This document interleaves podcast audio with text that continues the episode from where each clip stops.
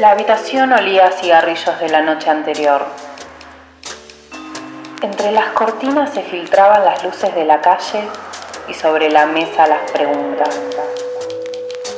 Las preguntas sobre ese caso en el que no podían dejar de pensar.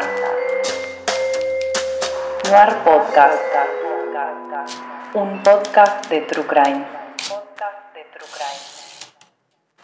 Bienvenidos, esto es Noir Podcast y se preguntarán quiénes somos. Yo soy Deborah Figueroa. Mi nombre es Eugenia Grandón. Dos chicas que le gusta mucho investigar y creemos que en alguna otra vida pasada fuimos detectives privados.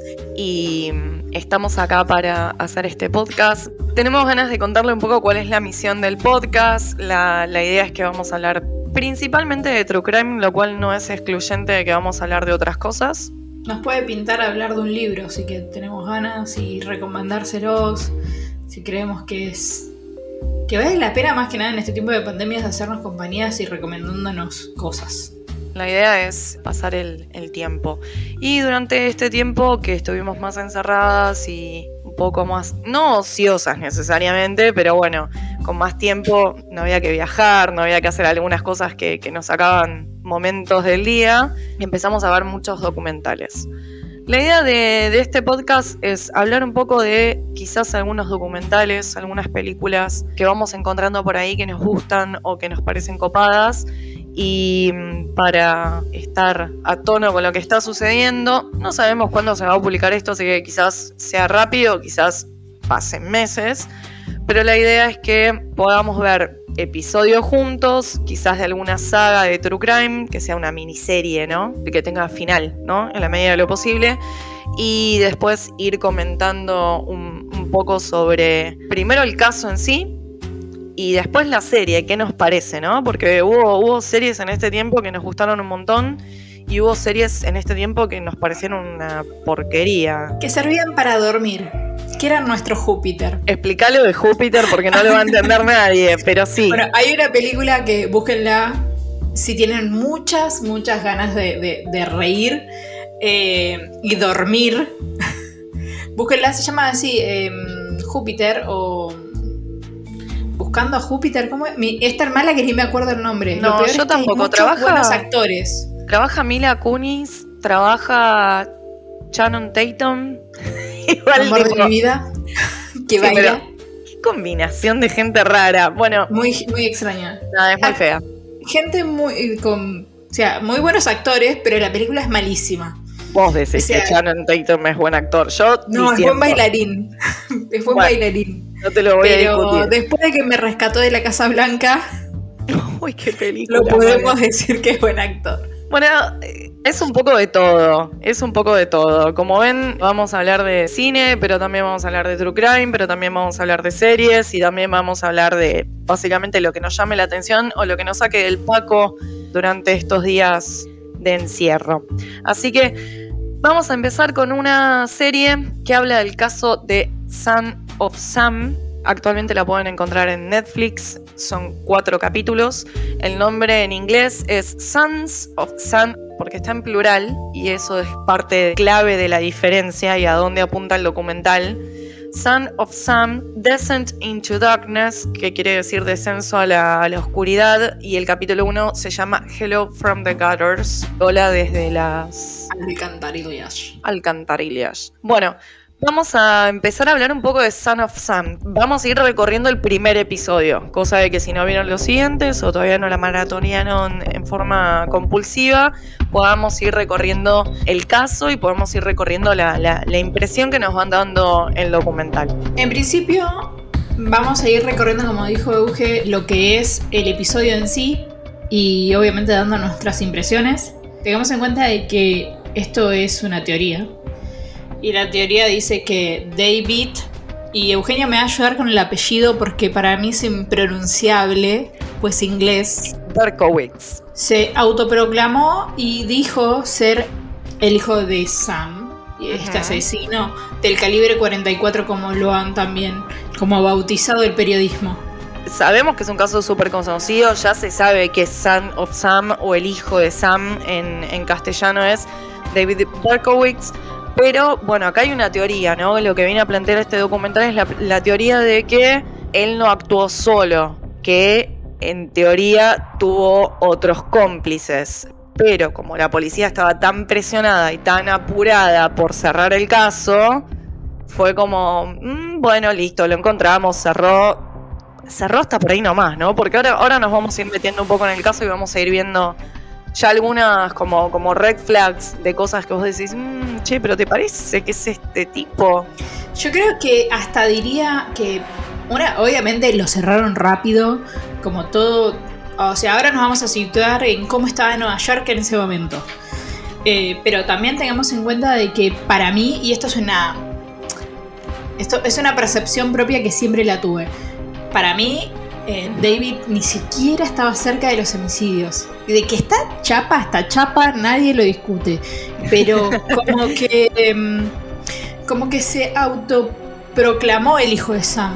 Porque yo creo que ni siquiera tuvo que ver Vos decís que él no, no, no fue. Bueno, pero empecemos a contar qué fue lo que hizo el hijo de Sam, porque a ver, eh, quizás. Sí, estamos dando vueltas. Estamos este, adelantándonos a un montón de cosas. Sí. Nueva York, 1976, no es en Nueva York. Si alguno tuvo la suerte de visitar, yo la verdad no fui, pero mucha gente nos cuenta cosas muy bonitas sobre Nueva York, que es muy pintoresco y que es muy cosmopolita. Y, que, tiene muchas ratas. Bueno, eso también. Y que hay mucha basura. Quizás eso sí se mantiene desde 1976. Nueva York en ese momento, nada. Ola de robos, crímenes, delito. Eh, la policía era insuficiente. La cantidad de, oficiales que había en la calle. Eh, había despidos. Entonces este, había pobreza, eh, drogas, prostitución. O sea, era un antro Corrupción, exacto. Era un antro. Sí, mal. Y aparte de todo lo que está mencionando Eugenia, tienen que también que tener en cuenta que eh, la guerra de Vietnam terminó en el 75. O sea que estabas re, re ahí. Primero que fue una de las pocas guerras que perdieron y la perdieron fea. O sea, quedaron como mal económicamente. Y Nueva York fue el reflejo de casi todo el mundo. Pero no, Debo, ¿acordaron? Hubo un acuerdo de paz. Sí, porque los estaban matando. O sea, no estaban ganando. Fue una de las pocas guerras que ellos no se proclaman como ganadores. Ah, mira, yo no sabía. Yo, bueno, tenía comprada la, historia sí paya. Pensé que sí. No, no. Entonces estaba todo re podri.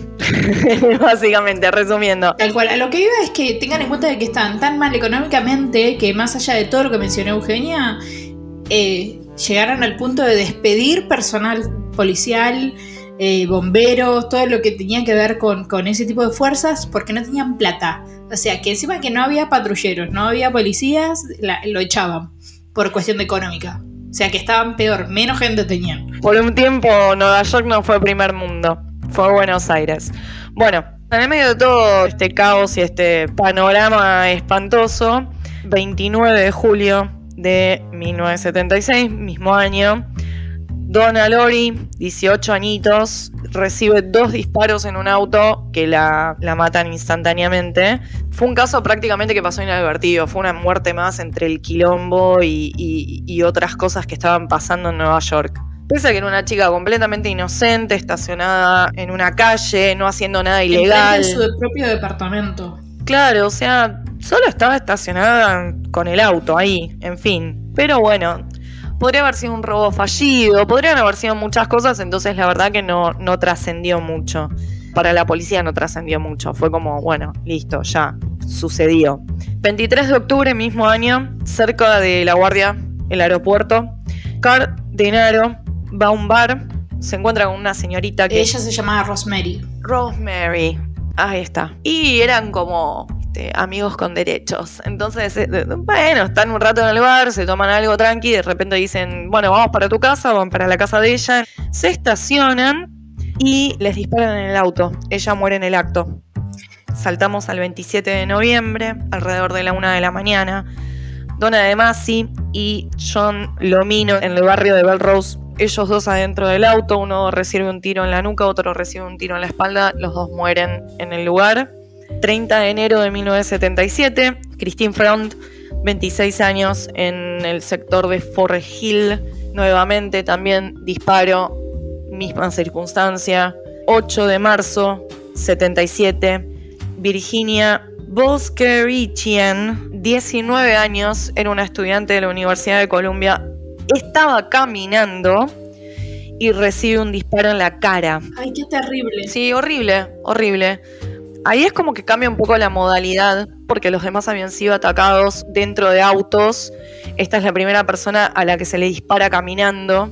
La policía, después de siete casos, empieza a atar cabos, finalmente. Se da cuenta que todos los asesinatos habían sido cometidos con la misma arma, que era una Charter Arms calibre 44 que es como una pistola. Es enorme eh, y, da mucho miedo, lo sé por experiencia propia, un, robo feísimo que tuve, me la apuntaron a la cara y les puedo asegurar que es enorme esa arma. Sí, o sea... Enorme, da miedo. No hay chances, o sea, te pegan un tiro con eso y no tenés chance. La bala es enorme, el 44 es un... Es un calibre enorme. Es el, es el calibre más grande que hay en revólveres Creo que sí, la verdad es que yo soy bastante desconocedora también, pero creo que sí, creo que es uno de los calibres más, más grandes en revólveres. Ok, la policía cae, hola, le suena el teléfono a la policía. Le una lámpara. Claro, alguien dijo, che, ¿y si hacemos un testeo de balística con... Va. Entonces lo empiezan a llamar a esta persona, se dan cuenta que claramente es la misma persona que está cometiendo todos estos actos, y lo empiezan a llamar el 44 Caliber Killer, el asesino del calibre 44. Cuando le dispara a Virginia, que era esta estudiante de la Universidad de Colombia que estaba caminando por la calle, lo logran ver. Entonces se defunde el primer identikit. Que después vamos a hablar un poco, porque ¿qué pasa? Hay como cuatro o cinco identikits a lo largo mm, del caso.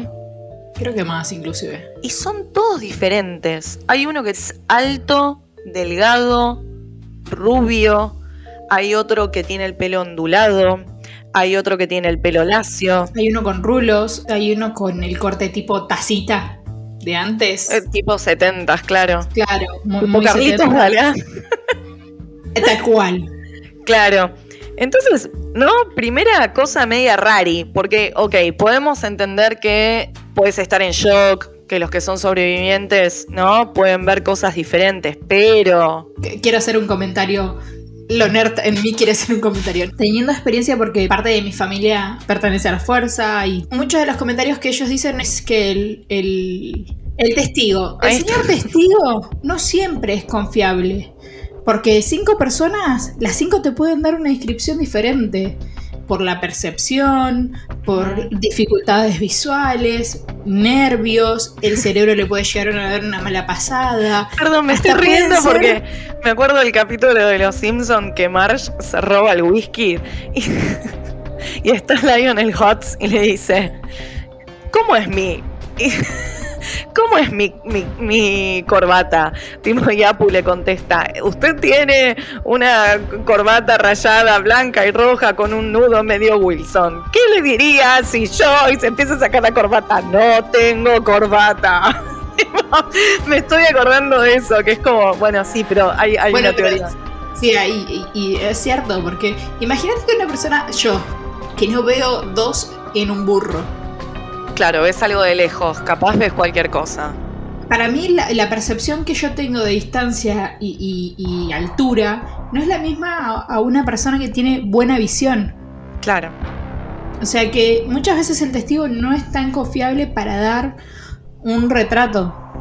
Sí, aparte no sé, yo sí estoy viendo que en la calle le están pegando un tiro a alguien, a esa persona que hay toda ensangrentada, no sé cuánto me voy a acordar fielmente ciertas cosas. Porque inclusive tus propios traumas te pueden llegar a jugar una mala pasada y darle el aspecto a un hecho traumático anterior tuyo. Sí, o capaz lo rebloqueas, bueno, no sé, cuestión que larga de primer identikit lo empiezan a difundir porque se dan cuenta que se pudrió todo, que es el mismo tipo y que ya lleva siete ataques por esta época. También se empieza a hablar de las víctimas, entonces se empieza a atar caos desde los noticieros con las víctimas. Entonces se empiezan a dar cuenta que la mayoría son mujeres, que son de cabello oscuro, de un largo medio, que las zonas de ataque son Queens o el Bronx, entonces, ¿qué empieza a pasar? Vos imagínate, este, te dicen, vivís acá en Balvanera, Caballito, Boedo, te empiezan a decir, che, ¿sabés que hay un loco que sale y que le dispara a las mujeres que tienen pelo oscuro? Eh, entonces las mujeres, nada, la historia de la humanidad, ¿no? Siempre, eh, eh, siempre nosotras somos las víctimas de estos locos, generalmente. Pero bueno, ¿qué, qué, qué empieza a pasar, Debo, con, con, las mujeres de Nueva York? ¿Qué empiezan a hacer? Las pobres mujeres se empiezan a cortar el pelo, teñirlos, a usar pañuelos en la cabeza, tipo de que no se le vea el largo, se lo empiezan a recoger más se empiezan a ir a las peluquerías a teñir y a cortarse el pelo. O sea. Tal cual. Dentro del mismo documental le hacen como el reportaje a una esteticista, a una peluquera, y le dice que directamente dice, se vienen a cambiar el look para no ser un objetivo. Eso me quedó como en la cabeza. Sí, igual a mí lo que me quedó en la cabeza fue que dijo, aún si les queda mal, me piden que se los corte igual. Sí, fue como, o sea, ¿no? Como. Dios. Ah, un horror, como siempre. En el medio de esta ola de terror, las mujeres empiezan a no salir solas, empiezan a no andar de noche, empiezan a tomar los recaudos que pueden dentro de la medida de lo posible. 17 de abril 1977, Valentina Suriani y Alexander Esan, de 18 años, reciben tres tiros en el auto, pero cambia de zona en este caso es como que se expande, como que se empieza a abrir para otros lugares. Siempre lindando, ¿no? Dentro de, Bronx y Queens, pero en este caso como que se abre para otro lugar. Pero en este caso, ¿qué tiene de diferente? En este caso deja una carta que la pueden encontrar en internet, vamos a mirarla como muy por arriba, yo la voy a traducir muy bestiamente en forma rápida. Igual despreocúpense que todo lo que estamos diciendo, todo va a ir a Instagram para que sea obviamente 360 y ustedes puedan ir viendo lo que nosotros vamos contando. Claro, sí, para que no tengan que googlear. Yo los mando a hacer trabajo, pero Débora es buena y se los va a subir para que lo vean. Bueno, Vamos a arrancar con la carta. No explicamos a quién le manda la carta. Se la está mandando el detective principal, a Joseph Borrelli, que en este caso, quien es el detective principal del NYPD, el Departamento de Policía de Nueva York, quien está llevando el caso. Entonces le dice, estoy profundamente lastimado por usted diciendo que odio a las mujeres. Como misógino. Claro, no lo soy, pero soy un monstruo. Y yo soy el hijo de Sam, y lo pone entre comillas. Y soy un pequeño brat, en inglés es como un pequeño mocoso. Alguien, ¿Viste cuando alguien, viste esos nenes caprichosos? Sí. Cuando el papá Sam se pone borracho, se pone malo. Y él golpea a su familia. O sea, como que acá hace la distinción, perdón, te lo interrumpí. Sí. Acá hace como la distinción de que es la familia de Sam. Pero él es el hijo de Sam. ¿Entendés lo que quiero decir? Como que. No, como que él no se incluye dentro de esa familia. Mm, quizás puede sonar así por la traducción, pero. Ah, eh, no. Está como. como golpea a la familia. ah, listo. family, dice. A su familia. Eh, no, no, no está como especificado a nivel idiomático. Eh, si él se está incluyendo o no. Em, algunas veces él me ata eh, en la parte de atrás de la casa. Algunas veces me encierra en el garage. A Sam le encanta beber sangre. Sale afuera y mata. Padre Sam me commands, es como me ordena.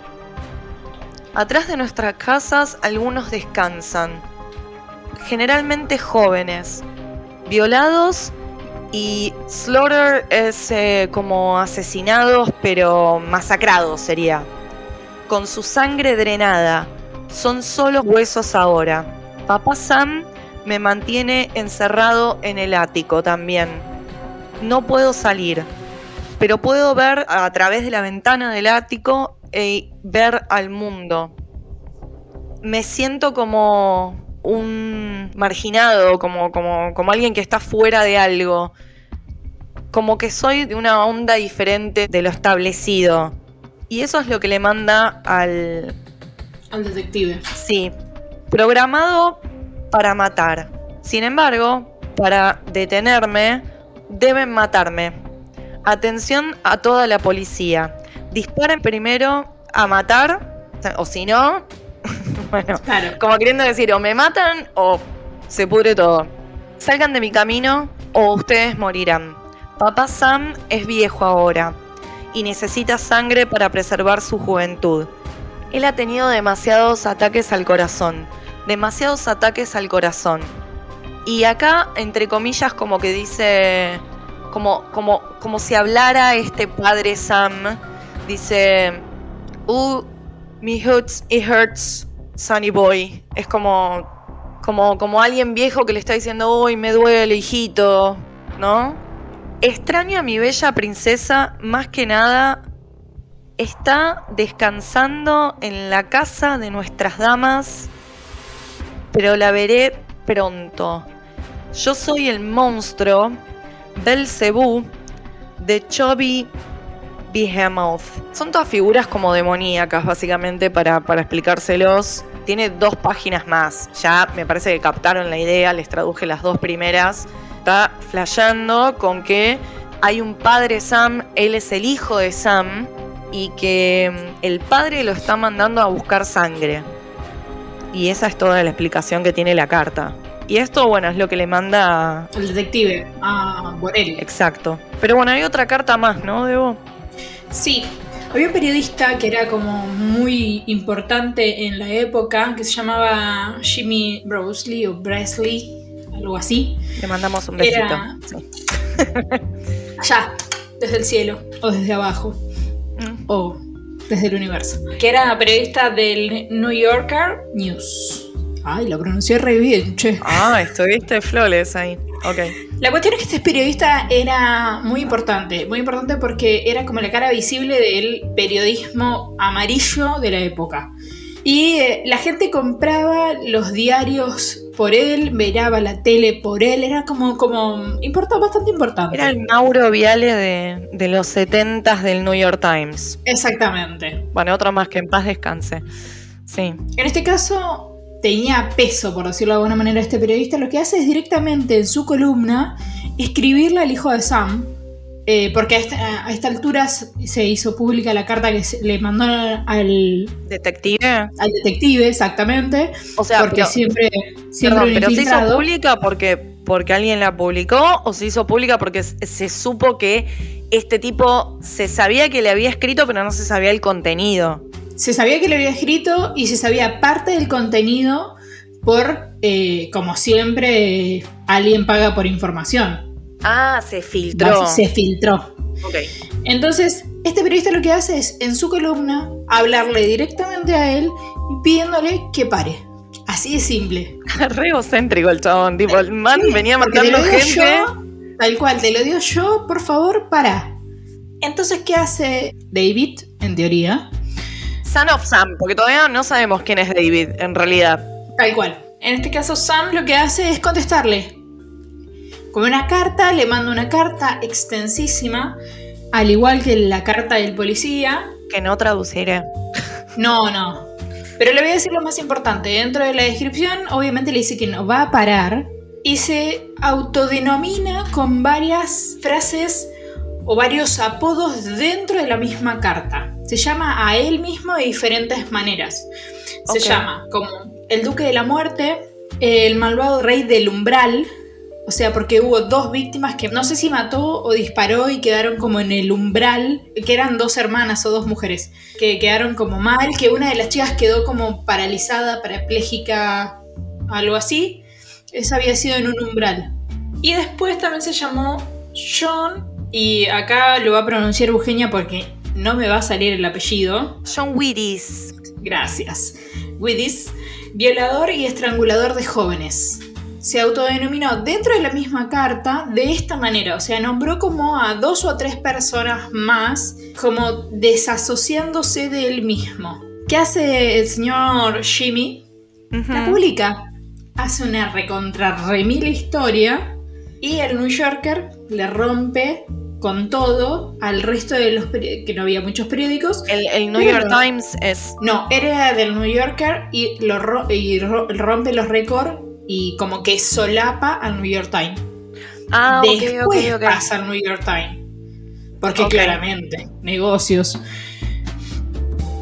Este periodista también, más allá de ser amarillista, es como confrontado por no haber entregado la carta de primera mano. O sea, lo primero que debería haber hecho antes de hacer todo lo que hizo, manipularla y manipular las hojas, porque obviamente, claro, se tienen que poner en alguna impresora algo para copiarlas y hacer la impresión del periódico y esto Sí, destruye nada, aparte, evidencia. tipo, llega una carta tipo y la estás tocando y quizás podrían haber sacado huellas digitales. La policía, va, no sé si había mucho sobre huellas digitales, este, no sé cuánto no, estaba pero- avanzado en ese momento, pero no, no te la podés quedar porque te la mandaron para vos. Pues evidencia, man. Tal cual, lo primero que hace es hacer su propio reportaje y después la entrega.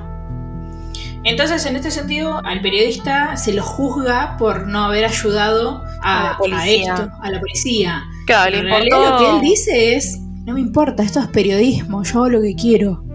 Y lo dice abiertamente dentro de un, de un programa donde otro periodista llamado Alexander Ujú. le dice de que él está como alentando al asesino a que siga asesinando.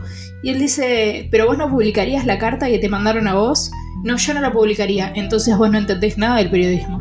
Se la hace recorta. Alto cruce, claro. Sí, Claro, recordemos que en el caso anterior, por ejemplo, cuando fue lo de The Zodiac Killer, que el Zodiac manda eh, la carta y exige que fuera publicada. También recuerdo otro caso similar donde el Unabomber manda una carta a la policía y les exige, en realidad no es una carta, sino era un manifiesto, y les exige que sea publicado porque si no va a haber otro ataque. Y es como que la policía todo el tiempo pasa presionado para ver es mejor, es peor, la publicamos, no la publicamos. Bueno, en el caso de Unabomber si- sirvió porque gracias a eso lo pudieron atrapar, porque alguien se dio cuenta a través de la lingüística que usaba eh, y las formas de las palabras y la forma de ex- expresarse en las cartas, alguien pudo reconocer y dijo, che, esto que está escrito acá suena mucho como X persona. Pero bueno, quizás es un caso que podamos cubrir también para más adelante el Unabomber, me parece un caso espectacular. Pero retomando, ¿a qué voy con esto? La policía siempre tiene que evaluar si eso va a ser perjudicial o si va a favorecer al caso. Este chabón se cagó en todo y dijo, esta es la mía, es mi momento de fama, yo con esto la rompo, tengo la carta, o sea, le escribo, el chabón me contesta, eh, aún ni siquiera sabiendo si realmente, porque Era capaz era otro loco que flashó y le contestó, o sea... tal cual, tranquilamente. Entonces, a lo que vos decías de, de Zodiac, sí se fue- publicaron las cartas y no eran cartas, sino eran como... que eran como pequeños crucigramas, como un enigma. Sí. Pero se publicó con consentimiento de la policía, o sea que llegó eso y cuando llegó se dieron cuenta de que era, no lo tocaron, llamaron a la policía, le leyeron Claro. y las policías les dijeron sí, publiquenla porque hay riesgo de vida de personas. En este caso fue puro y exclusivamente egoísmo, Sí, como sí, egocéntrico. muy ególatra. Es que el tipo muy Es ególatra. ególatra, Ya de- sí, es re ególatra. Primero decir, ay, le voy a escribir una columna y le voy a decir que deje de matar, tipo como si lo fuera a escuchar. Después tiene una respuesta y en vez de entregarla a la policía, hace la que le pinta a él, o sea, canceladísimo. o sea, no entendimos nada. ¿Qué pasa después de todo esto? Y sí, obviamente, el 22 de junio del 77, Sal Lupo y Judy Plácido son encontrados adentro de un auto y disparados. Ambos sobrevivieron en este caso, lo cual es un montón, porque no son muchos los que sobreviven. Julio 22 de 1977. Un año después, exacto, desde el primer ataque, ¿se acuerdan que yo les nombré a esta chica que pasaron en, su principio, nada, en un principio por alto, Lori Donna, de 18 años? Llegamos al punto donde ya el chabón venía matando de la misma forma durante un año y no lo podían agarrar. Entonces dicen, listo, es el aniversario. Hoy va a matar seguro. Este sábado mata seguro. Entonces la policía ¿qué hace? Saca todo la policía a la calle, trabajando de encubiertos, más de 300 oficiales, detectives en autos, minas y detectives usando pelucas de pelo oscuro en autos estacionados en lugares como para ver si lo pueden tipo, no sé, si el chabón flashea y los va a buscar y ellos lo pueden detener.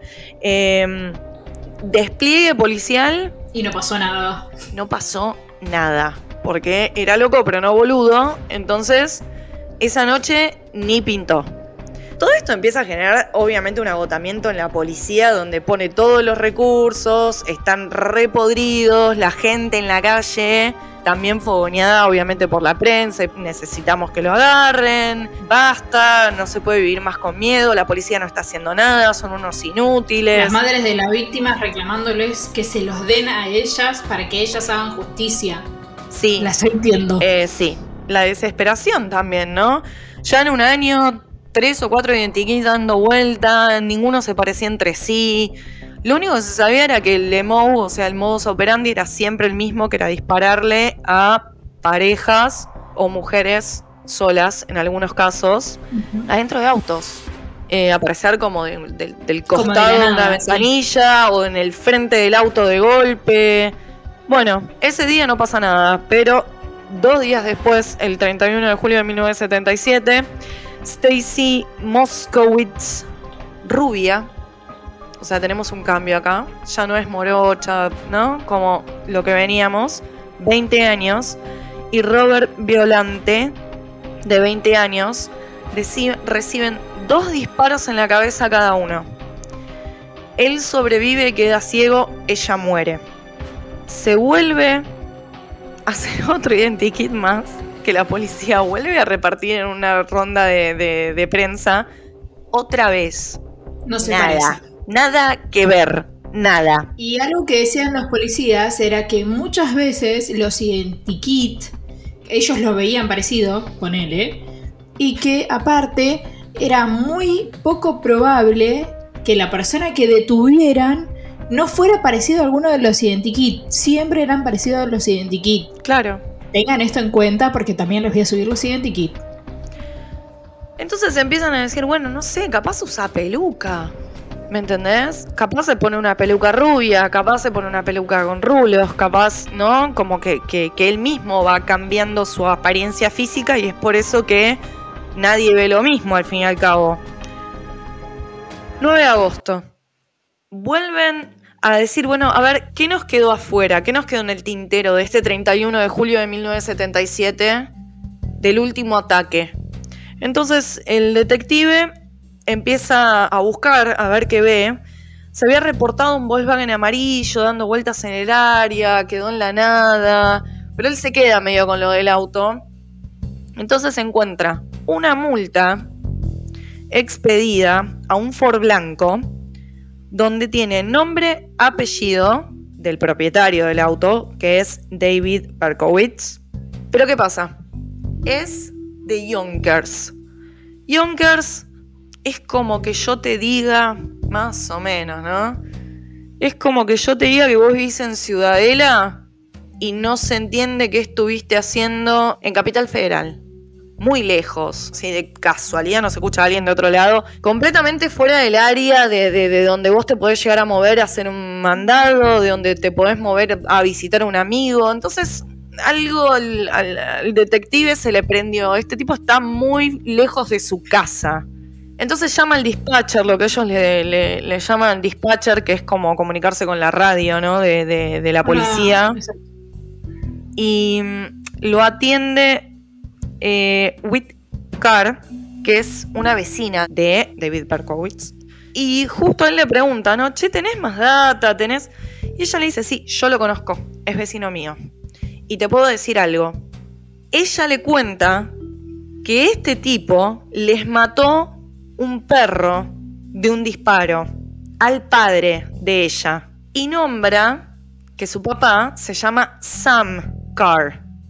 Entonces empecemos a estar caos. Habla de Sam como padre y él dice que es el hijo de Sam. Entonces el detective dice, ya está. Es este. Lo tengo, es este. ¿qué hacen? Se van hasta Brooklyn, a la calle Pine Street.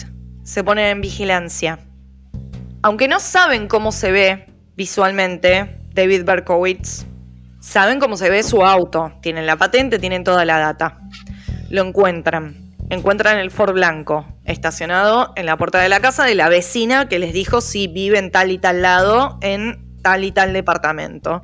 Que creo que era séptimo E. Sí. Bueno, acá cuentan algo que seguramente para mí va a ser relevante más adelante en el caso, todavía no, en este episodio no lo, no lo tratan. Empiezan a mirar el auto y la policía allana el auto sin una orden de cateo. Eso es raro. Para mí eso les va a backfire por algún lado. Por algún lado eso después Sí, cuando totalmente. hagan el juicio lo van a presentar como que en realidad lo que encontraron, no sé. Porque si vos eh, allanás algo, entrás a algún lugar y obtenés evidencia, si yo no entiendo mal, yo no soy abogada, No, no es válido. pero para mí se vuelve no válido porque vos no tenías una orden de allanamiento. Y no tenías testigos. ¿Cómo, ¿Cómo sabes que eso que encontraste, que estás diciendo que encontraste, No en está realidad lo plantado. encontraste y no está plantado? Exacto. Bueno, nos cagamos en todo y abrimos el auto. Entonces ven la punta de un arma y cuando ven bien el arma, una vez que se meten adentro del auto, básicamente que lo abren, encuentran que es una 44, exactamente como la que se usaba en los ataques. Abren la guantera del auto y encuentran una carta que escribió Son of Sam, el hijo de Sam, diciendo que iba a ir hasta Long Island a disparar a una discoteca. Como que encuentran la carta donde detalla su próximo golpe, su próximo atentado, su próximo, como le quieran decir. Teniendo todo eso, básicamente la policía lo que hace es bancar a que el tipo aparezca, que salga del departamento, que vaya hacia el auto. Finalmente, 8.45 de la noche, un policía que vive en el mismo lugar lo identifica. Cuando está saliendo, lo detienen, le dan la voz de alto y le preguntan si él es David Berkowitz. Y él responde, no, soy el hijo de Sam, me atraparon. Lo detienen, se arma un quilombo Importante. Bueno, ya está, imagínate, lo tenemos después de un año, después de no sé cuántos asesinatos, después del terror que sembró en Nueva York. Ahora, ¿qué pasa? No se parece a los Identikits. Es un cartero de 24 años, de unos 73 de altura, que no coincide ni en pedo con ninguno de los identikits, ni con ninguna de las descripciones eh, verbales que dieron los testigos. Ojo, me lo encuentro en la calle y a mí me da miedo. Porque era enorme. ¿Vos decís? Para mí tiene una cara de pancho. Ay, a mí me da miedo esa cara de Pancho, porque tiene cara de nada. O sea, cara de nada y se ríe. O sea, como que tiene la cara muy grande y los ojos muy chicos, la nariz muy chica, la boca muy chica. O sea, como que tiene mucho espacio que le sobra, hombre. Como que tiene la cara un montón. Sí, como que. No sé, no sé. ¿Qué crees que te diga? A mí la verdad que tiene una cara de boludo eh, atómico. A veces los que tienen cara de boludo son los peores de todos, dicen, ¿no? Tal cual. Pero Aparte, bueno. Sale de la comisaría riéndose. Sí, cuando lo detienen y después lo llevan, porque medio que la policía le hace un paseíto para que le saquen la foto, para decir lo agarramos. Aquí está, después de que nos bardearon tanto, mirá, tomá. Y lo desfilan. Claro. Bueno, en el medio de todo eso, nada, lo buquean, lo, lo- meten dentro del sistema, eh, empiezan a peritar la 44 encontrada en el auto, eh, balística termina definiendo que eh, la 44 que se encontró se usó al menos en el último asesinato, eh, no dejan en claro si lo pudieron cotejar con los asesinatos anteriores. El alcalde de Nueva York es Abraham Bamey o algo así, anuncia la detención, le agradece al departamento de policía. Son los mejores del mundo. Claro, les da guita para que vayan a escabiar, una cosa media rara y ahí. Sí. Mientras tanto, ¿qué pasa con este man? Él confiesa, le dice, sí, fui yo. Habla de las balas, habla de los asesinatos, Habla de la carta. De la carta al detective. habla de la carta al detective. Y él dice que Sam, ese Sam del que él hablaba en las cartas, era un ser de 600 años que le hablaba a través del perro y le pedía sangre. Entonces él salía a manejar todas las noches y esperaba la señal. Entonces cuando él recibía esa señal, ahí elegía a la víctima y atacaba. Acá hay algo muy, muy importante. Y esto es lo que vamos a dejar abierto para definirlo o empezar a definirlo en el próximo episodio nuestro y en el próximo episodio de la serie de Netflix eh, que la pueden encontrar. ¿Se acuerdan que él cuando le manda la carta al periodista, Debo dijo que se hacía llamar por varios nombres y uno de ellos era John Wittis? Sí, me acuerdo. Yo te contesto. Bueno, ¿qué pasa con todo esto? Sam, que es el padre de la vecina, Sam Carr, el hijo es John Carr y el hijo, el verdadero hijo de Sam, que es el vecino, machea con el identikit. Es muy, muy parecido. Pero vamos a aclarar quién hace como el macheo este de que el verdadero hijo de Sam. Del viejo, del, viejo, que era el vecino, el dueño del perro. Tal cual. Se llamaba Maury Terry. Creo que lo pronuncié bien, no sé. Pero es un periodista que en realidad cree que David en realidad es como un. como que es un cómplice más. O que no tiene nada que ver y que se lo autoatribuyó. Que es lo que veníamos hablando en el principio y que dijimos, bueno, lo vamos a hablar en el final. Es lo que da a entender en este, en este primer capítulo. Como que David o no tiene nada que ver. Claro. O es una más de todo esto. Como que en este primer capítulo básicamente les hicimos un resumen súper violento de todo el caso entero. Este es el caso de of Sam. Listo, para la policía lo encontró, el tipo está preso, se acabó acá la historieta. Ahora, acá empieza la vuelta de tuerca que nos plantea el documental que seguramente va a empezar a partir del segundo episodio, que va a ser esto que está explicando Débora. O hay más cómplices y él también es uno y es parte, o él es un perejil que flashó y dijo, sí, soy yo, pero está re loco.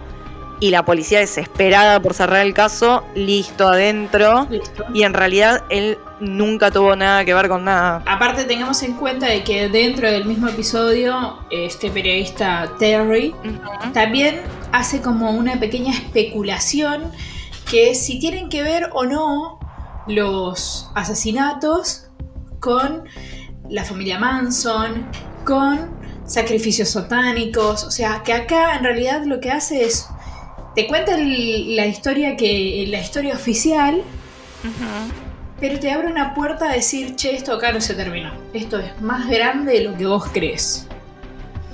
Así de simple. Bueno, y eso lo veremos en el análisis del segundo episodio.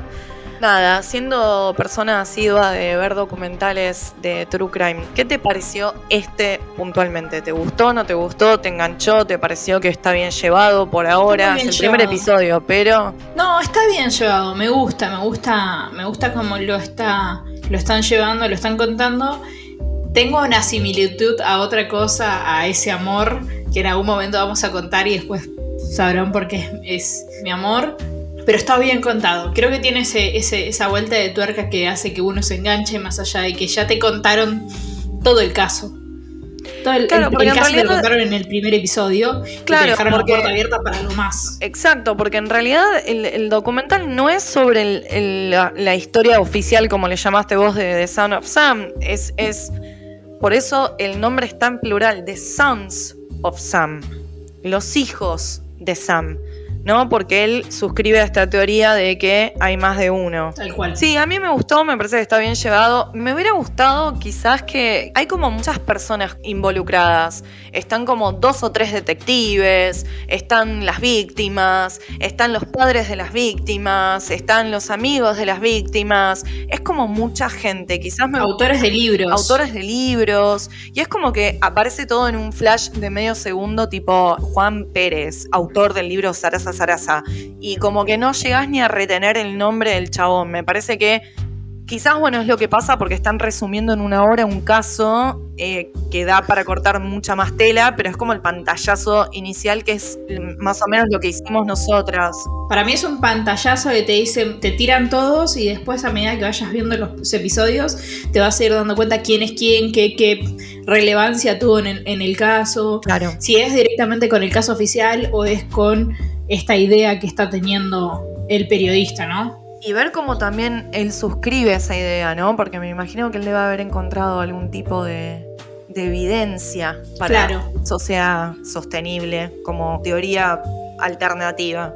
Para mí sí. Así que bueno, este fue el primer episodio. Vamos a seguir con este caso a ver cómo, cómo pega la vuelta.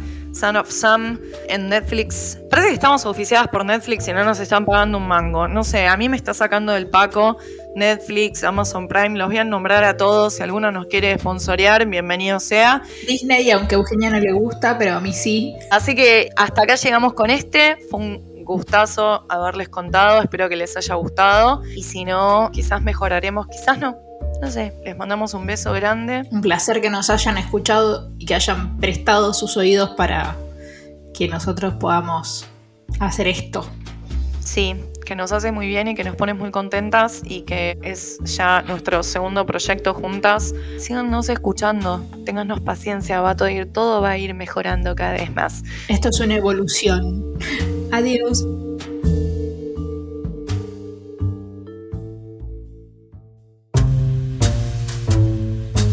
Gracias a Lucía Barilá por prestarnos su voz para la intro. La pueden encontrar como Lu Barilá en Spotify.